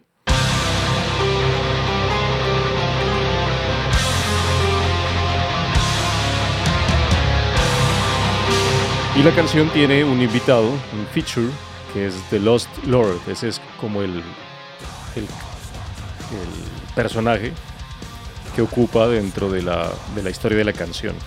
Pero The Lost Lord no es otro sino el señor Chris Harms de la banda Lord of the Lost, que no la he presentado, pero sí la he mencionado un par de veces en este podcast por ahí. Algún día la traeré.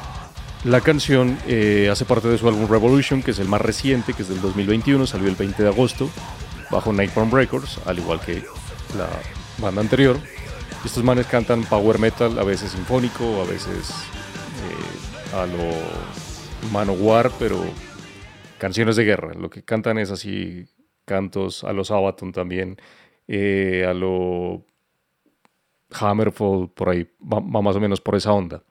Es una banda que la mayoría de sus miembros son alemanes, pero pues el líder de la banda y el que la fundó es, ese es el señor Georg Neuhauser, que es de Austria, y que es el vocalista de Serenity, que es otra banda de, de power metal por ahí y de heavy.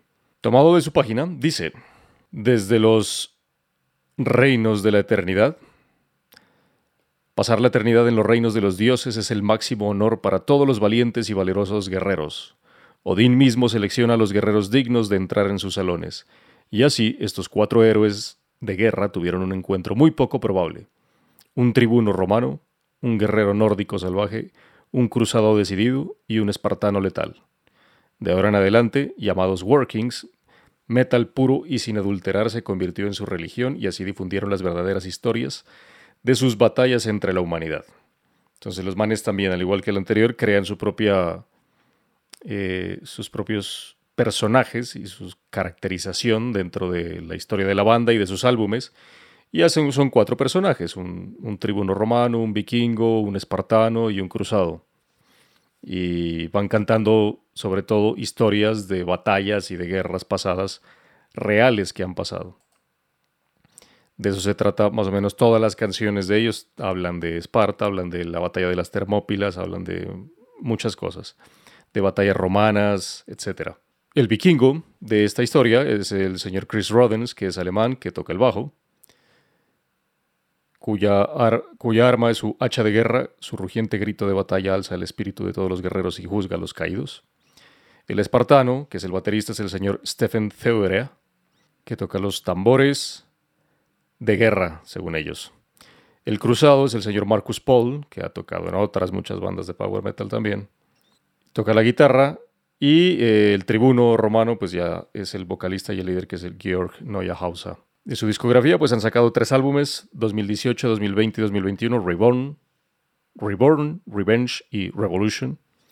Y ya sobre la canción, en el mismo para los que vean o escuchen la playlist en YouTube, Ahí en la descripción del video de YouTube encuentran unas palabras tanto de del vocalista, en este caso del tribuno romano, como del señor Chris Harms, que es el invitado. Y el vocalista dice, algunos lo llaman héroe, algunos lo llaman un rebelde, pero nosotros contamos su historia. Con la ayuda del grandioso eh, Lord perdido, pues, o Lost Lord, que es este. Die for Spartacus, que es el es como el corito, el canto de guerra con el que inicia, es el coro y cierra la canción Die for Spartacus. Y el señor Chris Harms dice aquí un dato curioso, es como Cami, o sea, pero yo creo que a Cami le pasa algo parecido que a este man. Bien les digo, o lo leen, lo pueden leer ahí. El man dice, la banda de, de Lord of the Lost que el man tiene es entre es oscura entre rock, metal, industrial gótico por allá por ese estilo y el man solo canta a veces, muchas veces en, en scream y en gutural y las voces limpias, llamémoslo así, que hace pues son de no hacia abajo. Pero dice, hay, ha habido o hay algunos momentos donde me doy cuenta que hay una pasión power metalera rondándome que nunca me he querido meter en ella, o sea, que nunca la he podido meter en ninguna de mis bandas, nunca lo he sentido natural y no la he podido meter en mis proyectos. Sin embargo, estuve muy agradecido cuando estos cuatro gladiadores del heavy metal acudieron hacia mí y me dieron esta oportunidad de refinar una de sus canciones como el, el Lord Perdido. Spartacus es una canción monumental de, eh, dice, es un up tempo, o sea, es pura felicidad, es una monumental canción de una máquina de power metal que disfruté inmensamente. No miro la hora de tocar esta canción en vivo en algún momento y dice claramente con sandalias y un casco, por supuesto. Como si fuera Espartaco. Entonces la canción, pues por el título ya saben de quién habla, por eso es un héroe eh, histórico y es Espartaco. ¿Quién fue Espartaco? Espartaco fue un, gladiador, bueno, primero un esclavo, porque los gladiadores eran esclavos, la mayoría. Hay otros que cuando ganaban su libertad eh, podían ser libres, pero hay otros que se quedaban siendo gladiadores, siendo libres eh, por, la, por la gloria. Sería como más o menos lo que hacen hoy los deportistas o los todo lo- por la fama y la gloria, ¿no? Más que todo. Dice, esto es tomado por ahí de unas páginas pues, de Nat Geo y de otras lados. El mundo romano conoció otras revueltas de esclavos, pero ninguna alcanzó la dimensión y resonancia de aquella, la de Espartaco.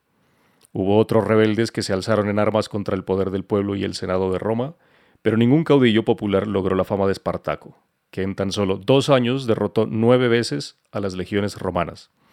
Entonces, ¿quién era Espartaco? Como les dije, era un esclavo, era un gladiador, era de Tracia, originario, Tracia más o menos en la actual Bulgaria hoy en día, y eh, el man, dicen pues que desertó del ejército, no porque era un, soldado como tal, sino que el man era como un mercenario que, era parte del ejército de las legiones de Roma.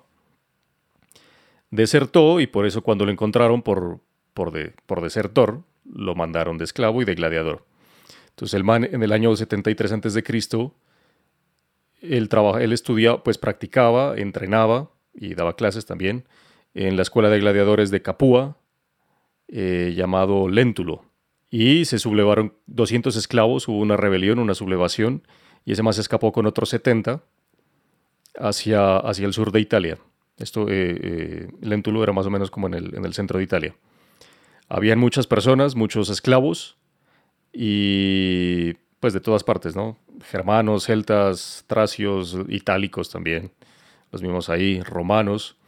Definieron a tres líderes, uno era Espartaco, los otros dos eran otros dos manes ahí, eh, dos celtas, Criso y Enómano, se fueron hacia el sur y fueron escapándose y ganando batallas de todo lo ante las, las legiones, si se les puede llamar legiones, pero ante todas las, las- los ejércitos romanos que quedaban en Roma, porque sus legiones principales y sus generales más grandes y más importantes estaban por fuera de Roma. Como siempre, esos manes andaban haciendo campaña, tratando de aplastar, en teoría ellos, rebeliones de los bárbaros, pero pues era conquistando a, a su puro gusto nuevos territorios. Entonces, Pompeyo, que era uno de ellos, estaba en Hispania y otro era, eh, creo que era el mismo Léntulo, que estaba en, en un segundo, Craso. Craso. Lúculo, perdón. Pompeyo estaba en Hispania y Lúculo estaba en Asia Menor, luchando por allá contra unas, unas rebeliones. Entonces, este man se sublevó, fueron con 200, se fueron hacia el sur, ganaron muchas batallas. Se refugiaron en la zona del Vesubio, por allá del volcán Vesubio, y Espartaco aprovechó pues que tenía conocimientos militares y su ejército llegó a alcanzar, o sus seguidores, porque se le fueron uniendo esclavos, campesinos del sector o cualquiera que haya sido como desechado o por debajeado por toda la sociedad romana, se le fue uniendo al ejército y llegaron a alcanzar más de 60.000 hombres. O sea, no fue una rebelión, empezaron 70, pero pues alcanzó un ejército brutal.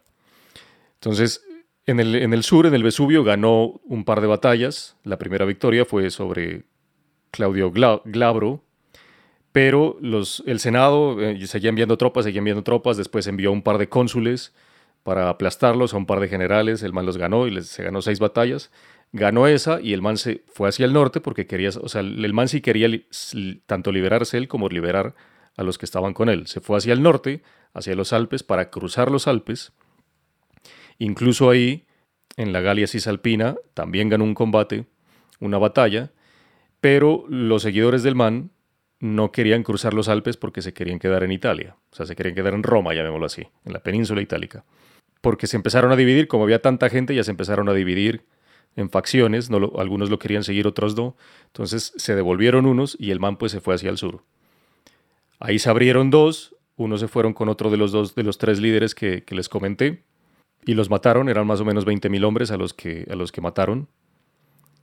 Y el man pues acabó con, o sea, los que se fueron con el otro líder de los, de los rebeldes, que era Criso, lo mataron a él, mataron a 20.000 hombres, y el general que lo mató a él, después Espartaco lo enfrentó, lo mató a él, ganaron la batalla contra sus legiones, contra el otro general que había enviado el Senado romano, volvió a ganar y siguió bajando hacia el sur. Entonces, ellos pasaron cerca de Roma y siguió ganando batallas, y al pasar cerca de la ciudad de Roma, la gente se empezó a alocar porque se acordaba de las épocas de, ¿cómo se llamaba el cartaginés? Eh, ¿Aníbal? Aníbal, gracias. Se acordaban de las épocas de Aníbal cuando el man fue a invadir a Roma, que después la cagó y Cartago se acabó, pero fue a invadir a Roma la ciudad. Pero el man no quería eso porque no tenía ni los números, ni las armas, ni la fuerza, ni nada. Entonces siguió derecho. Y ante eso, el Senado ya se enloqueció tanto que ahí sí mandó a llamar a Pompeyo de la Hispania y a Lúculo de, de Asia Menor. Cada uno tenía así como de, no sé, de 3, 5 o 9 legiones. Fueron hacia Roma, pero en el camino, mientras tanto, un general que sí estaba y un político que sí estaba en Roma, que era Craso, al man lo mandaron a seguir con, con nueve legiones y además eh, le dieron un poco de hombres de un batallón, de unos batallones de unos generales que habían perdido antes. El man alcanzó a, a sumar más de 50.000 hombres y se dirigieron hacia el sur, persiguiendo a, a Espartaco. Y ya en el sur, cuando Espartaco quería, ya no se pudo volar por el norte, ahora se quería volar por el sur, quería pasar el canal de, de, Sicilia para volarse por la, por la isla, por la península, pero pues el man no tenía, no tenía barcos, unos piratas lo, lo traicionaron y ahí los arrinconaron y pues después de eso Craso ya mató a Espartaco y toda su rebelión y todo lo demás. Entonces hasta ahí llegó, pero, pero hasta hoy en día pues todo el mundo conoce Espartaco, o sea, cuando uno oye hablar del nombre, todo el mundo sabe quién es. No, no tan detallada la historia, pero que fue un, un rebelde, un gladiador que se rebeló. Muchos no saben que murieron, otros piensan que quedó vivo hasta por los siglos de los siglos y siguió así, pero eh, la historia continúa y pues la leyenda de este héroe para muchos, porque pues por lo menos para los esclavos con los que se rebeló y los trató de liberar, sí fue un héroe. ¿Diría su merced que es héroe? ¿Que es héroe trágico? O... No, porque pues no es que haya sido una tragedia personal, simplemente es un esclavo y se rebeló y fue No, y, Ser un- ser- y es ser un histórico. Histórico Es porque es histórico, es un pero- hecho real. real, sí. De hecho, yo pensaría que hoy día la gente tiene más bien referencias de, la, de esa historia por la serie. O sea, las, la serie en, me- en medio de toda su ficción trata de mantener muchos... eh, Pero la serie es Sí, bastante fiel. Y pues- lo que pasa es que es, es más conocida porque es más cruda. O sea, hay mucho sexo, sangre, batallas, pero, pero no está muy Sí, alejado. porque, Pero ejemplo, antes, antes hubo una historia, una, historia, una película sí, uy, viejísima. Sí, viejísima. Ah, sí, la de Kirk Kirk sí. Douglas, la de los 50. Sí. Ah, si usted decía, por ejemplo, usted decía Crisol, el otro de los, pues, digamos, de los líderes de la revuelta, pero yo creo que si usted Sí. dice Crixus, la gente quizás lo recuerda aún más por la serie. Mm, Crixus. Crixus. Sí, era Criso y el otro que lo mataron, pero pues Gallicus. O sea, no confundirlo con Craso, que Craso ya fue el que lo el que lo aplastó. De hecho, en, la historia, en la historia de, de Roma es importante todo este hecho, pues aparte de ser la, la rebelión más fuerte que tuvieron que enfrentar, pues a- dentro de Roma, eh, esta historia es importante porque en medio de todo este boroló surge uno de los dirigentes más importantes de Roma, que es Julio César. De aquí sale César, eso fue un triunvirato entre Pompeyo, Craso y César. El primer triunvirato de Roma, sí.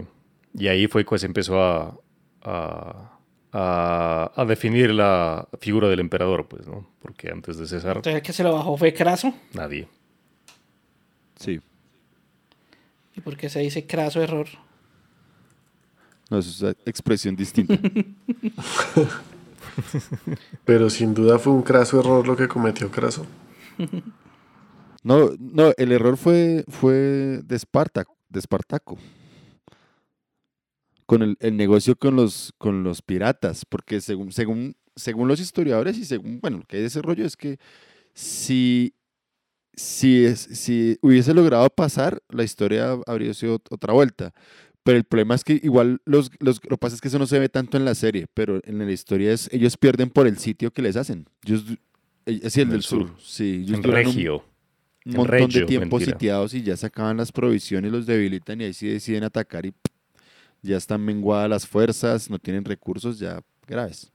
Incluso Craso, que fue el que acabó con todo el ejército y que acabó y que mató a, a Espartaco, eh, no se ganó la gloria porque quedaban muchos, muchos otros soldados, muchos otros esclavos y gladiadores pues, que se fueron por ahí corriendo y llegaron Pompeyo y Lúculo, que fueron los que venían de afuera y acabaron con todos y esos manes fueron los que se ganaron la gloria de haber acabado con la rebelión, si bien Craso fue el que el que, el que acabó con todos. Pero pues bueno, después de eso, tanto Craso como Pompeyo terminaron siendo cónsules de... Pero, ah, de ah, Roma. y, y- y ya yo cierro con los, con los datos históricos, pero es, el problema con Craso fue el costo político de haber crucificado a todos los, los esclavos de, de lugares donde los, donde los hortaron, se me fue ahorita el, el dato que se me se lo dijo, hasta casi llegando a Roma. O sea, eran kilómetros y kilómetros Sí, de fue- gente crucificada supuestamente pues para mandar el mensaje. El man, eso duró, eso duró tres años. La rebelión empezó en el 73 antes de Cristo hasta el 71 Pero cuando de derrotaron a toda esta, a, Casi a- a toda- al tres. final de la, de la rebelión,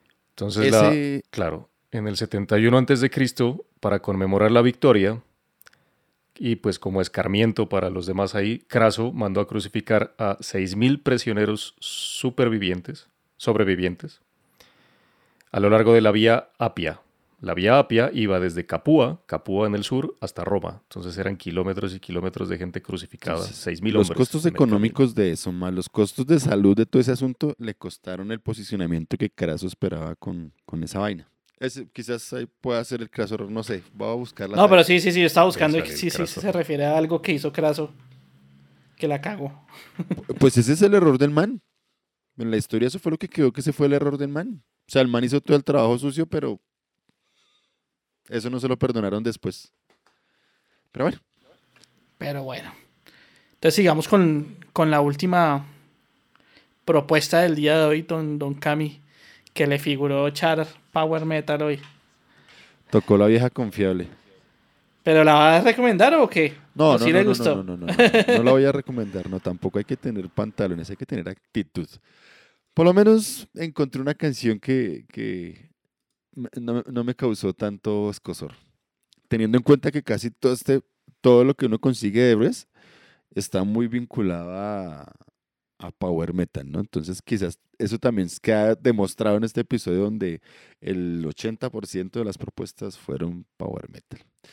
Entonces, eh, yo caí en las garras eh, para poder cumplir con mi tarea. Entonces, mi segunda propuesta para el día de hoy es la banda Dionysius y su canción March for Freedom. Canción que pertenece a su segundo álbum eh, que se llama Anima Mundi, el, el- el espíritu o el alma del mundo.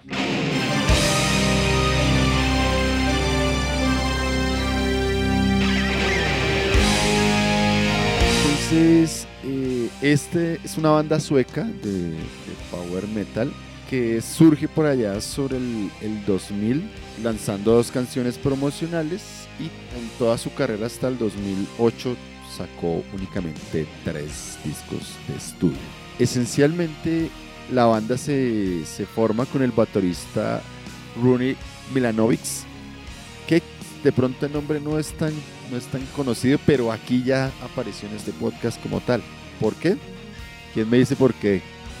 Yo le preguntaré a Daniel, que creo que, Daniel o Sebas, el que propuso alguna vez una banda eh, que dicen que es la locura porque tocó por ahí Alexi Laiho y Ken Gross y estuvo Jesper Stromblad en esa banda. Por Synergy.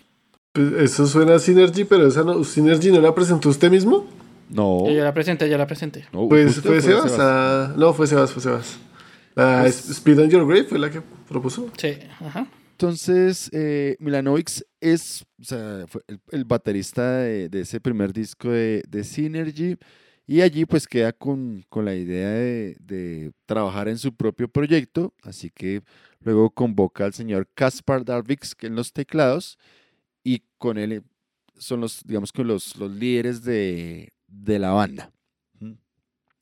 De este señor Dahlquist, el dato curioso es que eh, fue tecladista él viene de una banda que se llama Stormwind, pero el dato curioso está en que fue el tecladista que le dio el sonido a la canción We're Feared de In Flames, una de quizás mi álbum favorito de, de In Flames, el Jester Race, entonces él participó allí como músico invitado. La- el resto de, de Dionysus para este segundo álbum lo completan el señor Novi Norberg en el bajo, Johnny Olin en la guitarra, ambos vienen de una banda que se llama Nation. Y el último es el vocalista, no es el original de la banda, pero fue el que terminó grabando los, los tres álbumes, que es el señor Olaf Hayer, que tiene como reconocimiento para la época haber cantado con Luca Turilli, ¿cierto? Y eh, Daniel de una vez asintió ahí.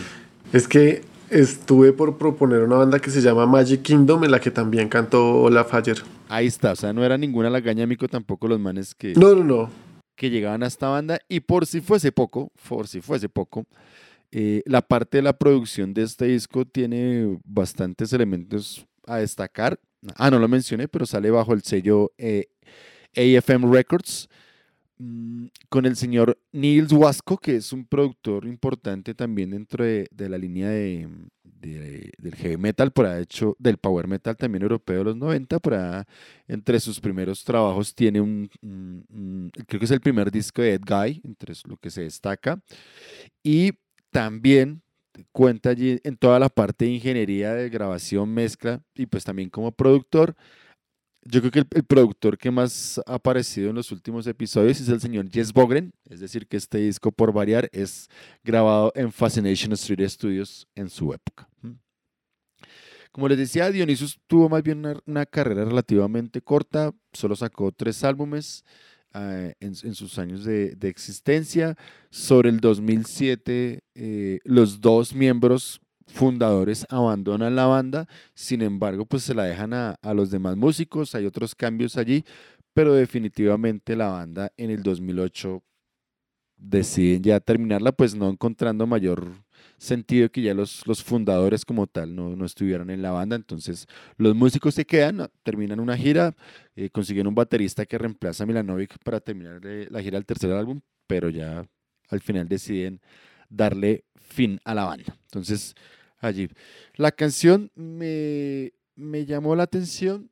Digamos que ustedes que la están escuchando allá no es la típica canción de, de power metal, sino es más bien una canción más épica. Más sí, épica. más de himno, por decirlo de alguna manera. Sin embargo, la temática que abarca March of Freedom no es necesariamente sobre un héroe épico, sino que aquí sí cumplimos a cabalidad la categoría del héroe histórico, del héroe histórico, porque el, en la canción aba- abarca tres héroes históricos, eh, todos centrados en el siglo XX, Martin Luther King, a Madre Teresa de Calcuta y Mandela, Nelson Mandela. Entonces, los tres están reunidos en esta canción bajo eh, la consigna de, de héroes del mundo que a pesar de la época oscura pelearon, ¿cierto?, para ser escuchados. Y básicamente esta canción lo que está tratando de apuntar a esos tres personajes es como su lucha persona, su lucha, perdón, su lucha mm, pacífica fue una de las mayores características para la transformación que ellos le apostaron en sus diferentes contextos. Luther King en, en Estados Unidos, la Madre Teresa, buena parte de su trabajo quedó en la India y pues obviamente Nelson Mandela en, en Sudáfrica. Entonces, el coro de, de la canción dice, cierto, Eh, como mantén el, el paso y la marcha por la libertad sobre todas las tierras y mares, ¿cierto? Mantén el paso y la marcha sobre la libertad porque la humanidad debe ser liberada, ¿sí? Entonces, eh, en ese sentido, eh, Dionysus enfoca la canción en exaltar ese valor de una protesta pacífica frente a la transformación del mundo, ¿cierto? La luz, la antorcha, que dice- dicen allí en la canción, ¿cierto? Encender esa antorcha para alejar la oscuridad. Entonces, y la canción, digamos que es, es más bien cadenciosa, tratando de evocar, pienso yo, ese valor, esa importancia, esa trascendencia de esos personajes en, en la historia. Entonces, ahí les dejo yo esta, esta segunda propuesta. No hay mucha información realmente sobre la banda y pues creo que ent- entrar a hablar de Luther King, de Teresa Calcuta y Mandela, pues creo que el editor de este podcast de pronto me, me echa. Entonces, además que son personajes pues que creo que en términos generales son reconocidos en su quehacer. La invitación, la invitación a, a leer frente al asunto, ¿listo? Entonces me llamó la atención la canción por el tema inicialmente, la escuché pues para poderla recomendar. Yo creo que no, no caería en la desfachatez de recomendar algo solo por cumplir con la tarea. Entonces me pareció interesante la cancioncita. no, no tuve el tiempo de escuchar más la banda, entonces me queda la tarea personal de, de echarle la revisión a Dionisio a ver si de pronto por otra canción me, me llama la atención. Pero por ahora me quedaré con esta March of Freedom y es lo que les traigo el día de hoy para este episodio de Héroes. Vale, y pues así damos por concluidos este episodio tan heroico. Pudimos ver varias clases de héroes, ¿no? Más bien musicalmente nos fuimos más del power heavy. Pero a pesar de eso, están muy variadas entre sí las bandas de power, ¿no? Se reconocen ahí ¿Sí? varios estilos muy, Sí. muy variaditos de power. ¿A usted ¿Le suena todo igual? ¿A usted todo lo que sea power suena a lo mismo? A mí me No, pasa no, eso no. con el black. No, ya de tanto escuchar uno va desarrollando el oído. Pasa que eso le va a pasar a uno con cualquier género. Cuando uno no está acostumbrado, todo le suena igual. Pero no, ya, aquí me han dado tanta, tanta, tanta sopa Tanta lora. que ya no, ya no identifica cositas. La banda de Manuel me gustó. Ah, Workings. Porque Glory Hammer sí que se la envuelven o qué. Glory Hammer sí la machisi. Pero esa canción es aguantoski. Es re pegajosa, eso sí. Sí. Angus McFive is his name. Yo como Bueno, que me, muchachos. me echo el loco con, con Glory Hammer. No, sígase haciendo el loco. Es como un Hammerfall mucho más cheesy, güey. y bueno, muchachos, muchas gracias por acompañarnos acá. Bueno, pues entonces cerremos esta vaina. Colaboremos con la salida de Don Manuel. Comentario. Se quedó. Bueno, gente, recuerden que nos pueden escuchar en nuestra web principal, alobestiapodcast.simplecast.com o en la plataforma de streaming que estén usando en este momento y en cualquiera una de las otras que les voy a nombrar. Apple Podcast, Google Podcast, Deezer, TuneIn, Stitcher, eh, Spotify claramente, la de, más, la de mayor evidencia, y Amazon Music. Última y recientemente, recuerden que las, play- las, las playlists las pueden escuchar en Deezer, Spotify y YouTube. Nos buscan como A Bestia Podcast Playlist, que tenemos dos perfiles, uno para los audios de los episodios, otro para las playlists. Y en las redes, coméntenos, déjenos sus, sus canciones, sus historias, sus héroes, cuáles son sus predilectos, cuáles son sus favoritos, qué nos recomiendan. Listo, esas redes, eh, Instagram, Facebook y YouTube también. Nos buscan y nos encuentran como A lo Bestia Podcast, ahí subimos contenido. Y también únanse a nuestros patrones, a nuestros mecenas, Miguel Gómez, Fabián Molina y los demás. Entonces apóyennos para que, nada, propongan eh, temáticas de episodios, eh, dejen sus propuestas, sus comentarios, charlen con nosotros y muchas cosas más al interior. Vale, y cuéntenos ahí en, en los comentarios cuáles son sus héroes favoritos de cualquier categoría. Y ya con esto nos despedimos. Recuerden que esto es un podcast hecho con todos los superpoderes y hecho. A lo bestia. Empecemos con esto. Zoom. Bienvenidos a este podcast. Espere, espere, espere, espere, espere, espere. Zoom, zoom. Sí, señor, sí, sí, señor. Venga, am- Le hubieran hecho perder la intro, Sebas y pilla.